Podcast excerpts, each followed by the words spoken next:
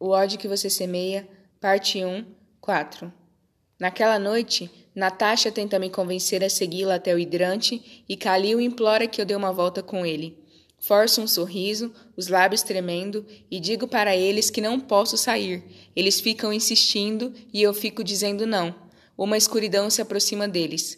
Tento avistá-los, mas minha voz não sai. A sombra os engole em um instante. Agora se aproxima. Eu recuo, mas a encontro atrás de mim. Acordo. Meu relógio brilha com os números: 23 e 5. Respiro fundo. O suor gruda a regata e o short de basquete na minha pele. Sirenes berram por perto e tijolão e outros cachorros latem em resposta. Eu me sento na cama e esfrego o rosto como se isso fosse apagar o pesadelo. Não tenho como voltar a dormir. Não, se isso quer dizer vê-lo de novo.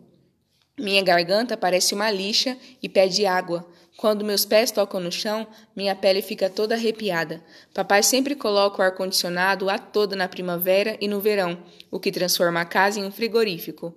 O restante de nós morre de frio, mas ele gosta e diz: um pouco de frio nunca fez mal a ninguém.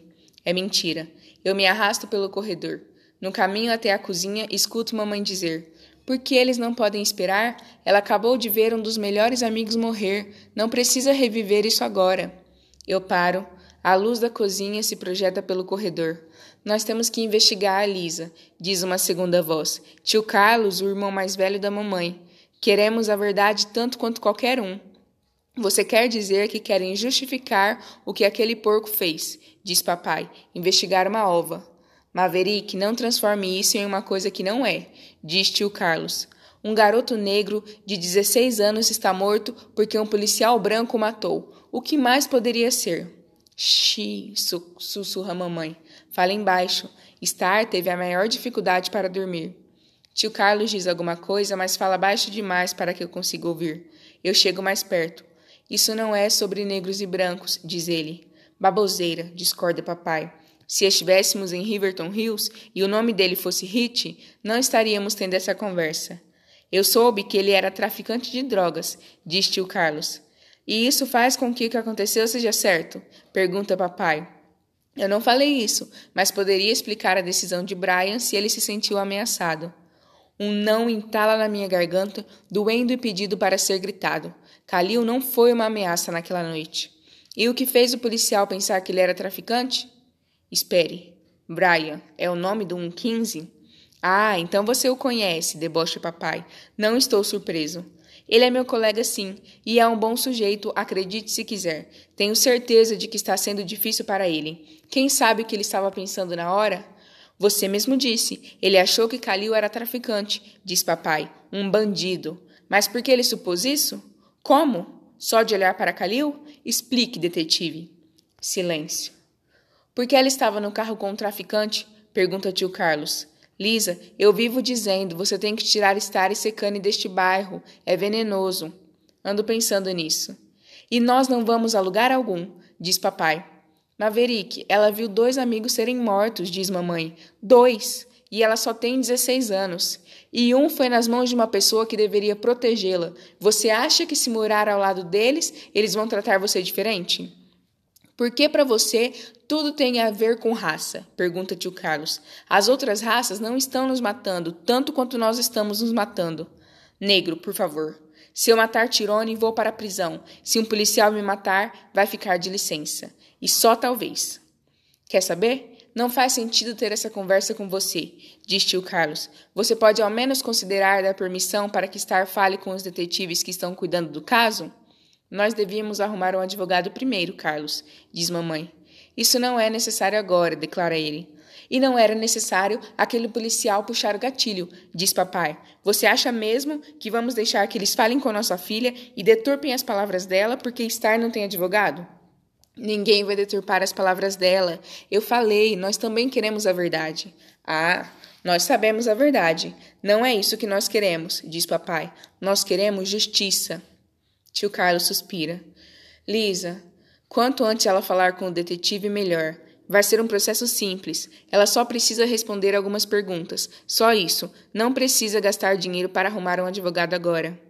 Para ser sincera, Carlos, nós não queremos que ninguém saiba que Star estava lá, diz mamãe. Ela está com medo. Eu também estou. Quem sabe o que vai acontecer? Eu entendo, mas garanto que ela ficará protegida. Se vocês não confiam no sistema, podem ao menos confiar em mim? Não sei, diz papai. Podemos? Quer saber, Maverick? Para mim você já deu. Pode sair da minha casa então. Não sairia nem se fôssemos eu e minha mãe. Parem, diz mamãe. Eu mudo de posição e é inacreditável, mas o chão geme, que é o mesmo que um alarme tocando. Mamãe olha para a porta da cozinha e pelo corredor direto para mim. Star, querida, o que você está fazendo acordada? Agora não tenho escolha além de ir para a cozinha. Os três estão sentados ao redor da mesa, meus pais de pijama e tio Carlos de calça e casaco de moletom. Oi, gatinha, diz ele. Nós não acordamos você, acordamos? Não, Respondo, me sentando ao lado da mamãe. Eu já estava acordada. Pesadelos. Todos fazem cara de compaixão, embora eu não tenha falado por isso. Eu meio que detesto solidariedade comigo. O que você está fazendo aqui? Pergunto ao tio Carlos. Secane está com dor de estômago e me pediu para trazê-lo para casa. E seu tio estava se preparando para ir embora, acrescenta papai. O maxilar do tio Carlos estremece. O rosto dele ficou mais redondo desde que foi promovido a detetive. Ele tem a pele amarelada da mamãe, como a vovó diz, e quando fica com raiva, o rosto fica bem vermelho, como está agora. Sinto muito sobre Calil, gatinha, diz ele. Eu estava falando para os seus pais que os detetives gostariam que você fosse responder algumas perguntas. Mas você não precisa ir se não quiser, diz papai. Quer saber? começa tio Carlos. Parem, por favor, diz mamãe. Ela olha para mim. Boquinha, você quer falar com a polícia? Eu engulo em seco. Queria poder dizer sim, mas não sei. Por um lado, é a polícia. Não vou estar contando para qualquer pessoa. Por outro lado, é a polícia. Um deles matou Calil. Mas tio Carlos é da polícia, e ele não me pediria para fazer uma coisa que me faria mal. Vai ajudar Calil a ter justiça? Pergunto. Tio Carlos assente. Vai. Um 15 vai estar lá? Quem? O policial. Esse é o número do distintivo dele, digo. Eu lembro. Ah, não, ele não estará lá, eu prometo, vai ficar tudo bem. As promessas do tio Carlos são garantias, às vezes até mais do que as dos meus pais. Ele nunca usa essa palavra se não estiver falando sério. Tudo bem, decido, eu vou. Obrigado. Tio Carlos se aproxima e dá dois beijos na minha testa, como faz desde que me colocava na cama. Lisa, leve-a depois da aula na segunda. Não deve demorar. Mamãe se levanta e o abraça. Obrigada. Ela o leva pelo corredor até a porta da frente. Fique bem, tá? E me mande uma mensagem quando chegar em casa. Sim, senhora. Você está falando como a nossa mãe, provoca ele. Não ligo. Só me mande a mensagem. Tudo bem, tudo bem. Boa noite. Mamãe volta para a cozinha e ajusta o roupão no corpo. Boquinha, seu pai e eu vamos visitar a senhora Rosalie de manhã, em vez de irmos à igreja. Você pode vir se quiser. É, diz papai e não tem nenhum tio pressionando você para ir. Mamãe olha com raiva para ele e se vira para mim. Você acha que encara estar? Falar com a senhora Rosalie pode ser mais difícil do que falar com a polícia, de verdade, mas devo a Cali uma visita à avó dele. Ela pode nem saber que fui testemunha dos tiros. Se souber e quiser saber o que aconteceu, mais do que ninguém ela tem o direito de perguntar. Eu vou, acho. Então é melhor a gente arrumar um advogado primeiro, diz papai. Maverick, Mamãe suspira. Se Carlos não acha necessário ainda, eu confio na avaliação dele. Além do mais, vou ficar com ela o tempo todo. Que bom que alguém confie na avaliação dele, diz papai. E você anda mesmo pensando em se mudar? Nós já falamos disso. Maverick, não vamos falar disso hoje. Como vamos mudar alguma coisa aqui se Maverick? Ela fala com os dentes trincados. Sempre que mamãe separa um nome assim, é melhor você torcer para não ser o seu. Eu falei que não vamos falar disso hoje. Ela olha para ele de lado, esperando a resposta. Não há nenhuma. Tente dormir um pouco, meu amor, diz ela para mim e me beija no rosto antes de ir para o quarto deles. Papai coloca todas as canecas na pia e vai até a geladeira. Quer uva? Quero. Por que você e o tio Carlos sempre brigam? Porque ele é um mala. Ele se senta ao meu lado à mesa com uma tigela de uvas verdes. Mas, na verdade, ele nunca gostou de mim. Achava que eu era uma influência ruim para sua mãe. Mas Liz era doida quando eu a conheci, como todas as estudantes católicas.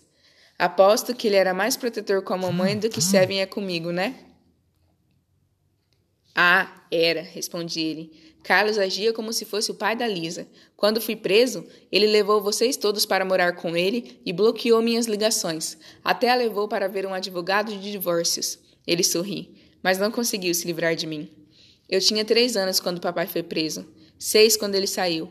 Muitas das minhas lembranças o incluem, mas boa parte das minhas primeiras lembranças não.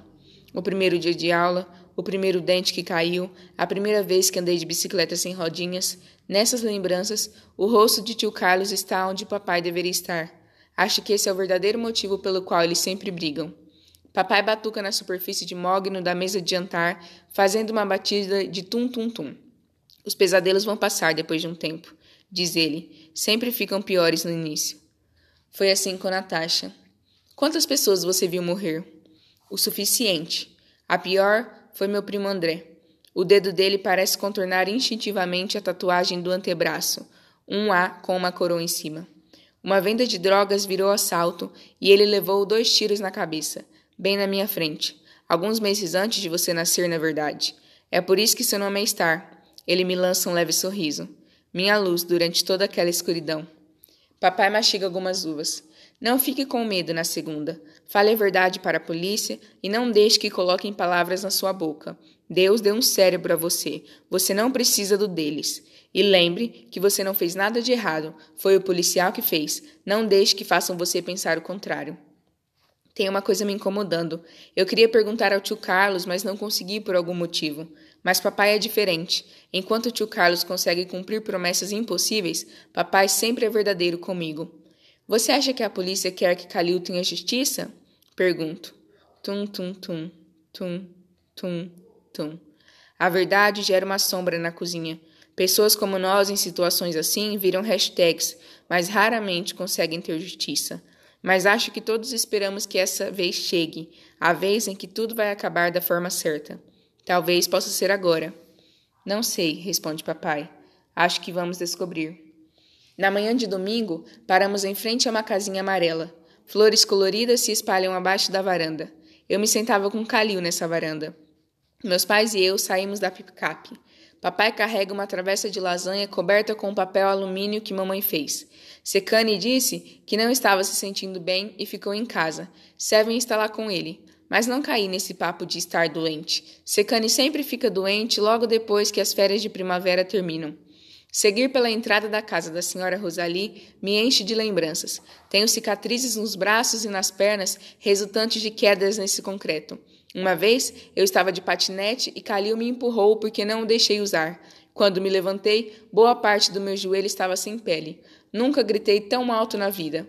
Nós jogamos amarelinha e pulamos corda nessa entrada também. Calil nunca queria brincar, falava que eram brincadeiras de menina, mas sempre cedia quando eu e Natasha dizíamos que o vencedor ganhava um Freeze Cup, suco em pó congelado em um copo de isopor, ou um pacote de Annihilator, ou seja, das balas No Annihilators. A senhora Rosalie era a moça das balas do bairro. Eu passava tanto tempo na casa dela quanto na minha. Mamãe e a filha mais nova da senhora Rosalie, Tammy, eram melhores amigas na infância. Quando mamãe ficou grávida de mim, estava no último ano do ensino médio e vovó a expulsou de casa. A senhora Rosalie a recebeu até meus pais conseguirem um apartamento. Mamãe diz que a senhora Rosalie foi uma das pessoas que mais a apoiou e que chorou na sua formatura do ensino médio, como se fosse a filha dela no palco. Três anos depois, a senhora Rosalie viu minha mãe comigo no Viates, bem antes do mercado ser nosso. Ela perguntou à minha mãe como estava a faculdade. Mamãe respondeu que com o papai na prisão não podia pagar uma creche e que a vovó não queria cuidar de mim, porque eu não era filha dela, e que, portanto, não era problema dela. Então, mamãe estava pensando em largar a faculdade. A senhora Rosalie disse para ela me levar para a casa dela no dia seguinte e que era melhor ela não dizer nada sobre o pagamento. Ela cuidou de mim e depois de Secane durante toda a faculdade da mamãe. Minha mãe bate na porta e sacode a tela. A senhora Tami atende de turbante, camiseta e moletom. Abre as trancas enquanto grita: Maverick, Lisa e Star estão aqui, mãe. A sala está exatamente como era quando Calil e eu brincávamos de pique-esconde. Ainda tem plástico no sofá e na poltrona. Se você ficar sentado ali por um tempo no verão usando short, o plástico quase fica grudado na perna. Oi, Tami, minha garota, diz mamãe, e elas dão um abraço longo e apertado. Como você está? Estou indo. A senhora Tammy abraça o papai e depois me abraça.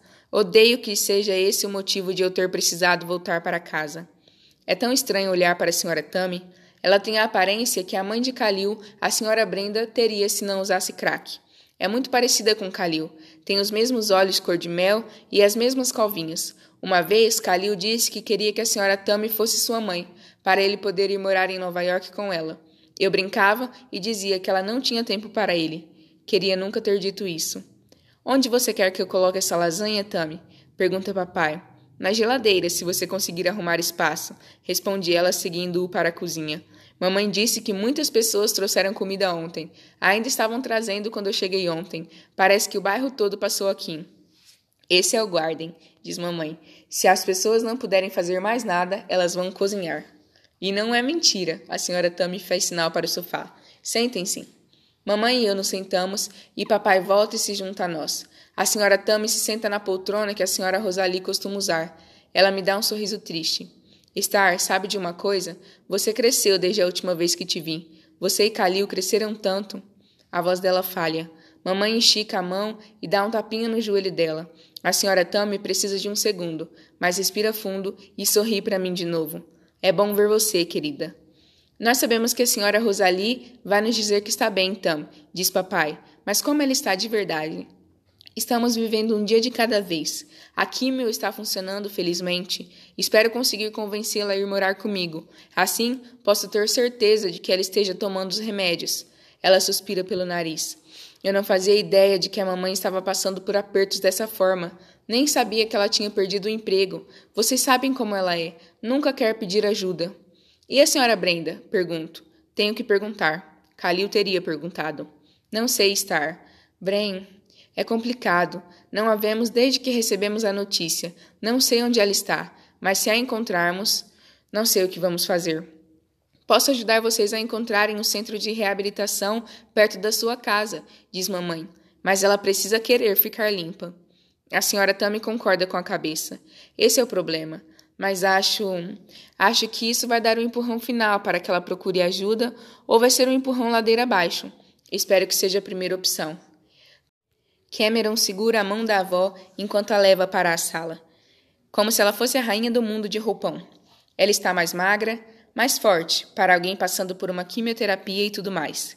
Um lenço amarrado na cabeça acrescenta a majestade, uma rainha africana, e somos abençoados por estar na presença dela. Nós nos levantamos. Mamãe abraça Cameron e beija uma de suas bochechas gorduchas. Kalil chamava de esquilo por causa delas, mas daria um sacode em qualquer um que fosse maluco bastante para chamar seu irmãozinho de gordo. Papai dá um tapinha na palma da mão de Cameron que termina em abraço. E aí, cara, tudo bem? Sim, senhor. Um sorriso grande e largo se abre no rosto da senhora Rosalie. Ela estica os braços e eu vou até o abraço mais verdadeiro que já recebi de alguém que não tem parentesco comigo. Não tem piedade no abraço, só amor e força. Acho que ela sabe que preciso das duas coisas. Meu bebê, diz ela. Ela recua e me olha com lágrimas nos olhos. Foi crescer tanto. Ela abraça meus pais também. A senhora Tammy deixa que ela fique com a poltrona. A senhora Rosalie dá um tapinha na ponta do sofá, então me sento lá. Ela segura minha mão e passa o polegar em cima. Hum, diz ela. Hum. Parece que minha mão está contando uma história para ela e ela está respondendo. Ela escuta por um tempo e diz: Estou tão feliz que tenha vindo. Eu queria falar com você. Sim, senhora. Eu digo que devo dizer. Você foi a melhor amiga que aquele garoto já teve. Dessa vez, não consigo dizer o que deveria. Senhora Rosalie, nós não estávamos tão próximos. Não liga, amorzinho, diz ela. Calil nunca teve outro amigo ou amiga como você. Eu sei disso. Eu engulo em seco. Sim, senhora. A polícia me contou que era você quem estava quando, com ele quando aconteceu. Então ela sabe. Sim, senhora. Estou em um trilho, vendo o trem vir disparado na minha direção e fico tensa esperando o impacto, o momento em que ela vai perguntar o que aconteceu. Mas o trem desvia para outro trilho. Maverick, ele queria falar com você, queria sua ajuda. Papai ergue o corpo. Sério? Aham. Uhum. Estava vendendo aquelas coisas. Algo explode em mim. Eu até tinha imaginado, mas saber que é verdade, isso dói.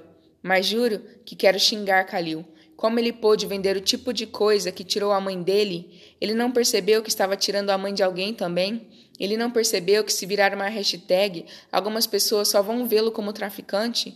Ele era tão mais do que isso. Mas ele queria parar, diz a senhora Rosalie.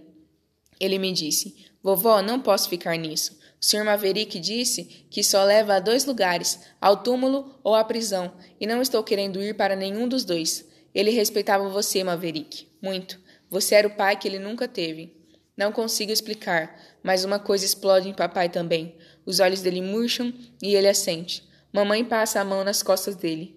Eu tentei botar a cabeça dele no lugar, explica a senhora Rosalie. Mas esse bairro deixa os jovens surdos para os velhos. A parte do dinheiro não ajudou. Ele andava por aí pagando as contas, comprando tênis e tal. Mas sei que se lembrava das coisas que você disse para ele ao longo dos anos, Maverick. E isso me deu muita fé. Fico só pensando, se ele ao menos tivesse outro dia, ou. A senhora Rosalie cobre os lábios trêmulos. A senhora Tammy começa a ir na direção dela, mas ela diz: Estou bem, Tam. Ela olha para mim. Estou feliz porque ele não estava sozinho, mas mais feliz ainda porque era você que estava com ele. Eu só preciso saber disso. Não preciso de detalhes, nada. Saber que você estava com ele já basta. Assim como o papai, só consigo assentir. Mas, enquanto seguro a mão da avó de Calil, sinto a angústia nos olhos dela. O irmãozinho dele não consegue mais sorrir. E daí se as pessoas acabarem pensando que ele era um bandido e não se importarem? Nós nos importamos. Calil era importante para nós. Não as coisas que ele fez. Não importa o que as pessoas pensam. Mamãe se inclina na minha frente e coloca o um envelope no colo da senhora Rosalie. Nós queremos que você fique com isso. A senhora Rosalie o abre e vejo de relance um monte de dinheiro. Mas o que é isso? Vocês sabem que não posso aceitar. Pode sim, diz papai.